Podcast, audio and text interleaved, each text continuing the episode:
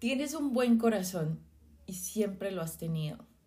Tienes un potencial enorme dentro de ti sin desarrollar. No vivas de las opiniones ni de los acarrados de los otros. Tu valor no es el número de tu cuenta de banco ni cuántos amigos tiene. Nada, absolutamente nada externo a ti. Tu valor son los principios y valores con los que riges tu día a día.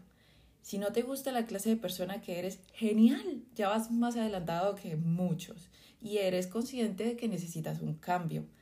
Si lo cambias todo sin previa preparación, no va a durar mucho. Empieza implementando un hábito nuevo en tu día a día y sé persistente. Recuerda que el ego conduce rápido, pero tu espíritu lo hace lento pero seguro.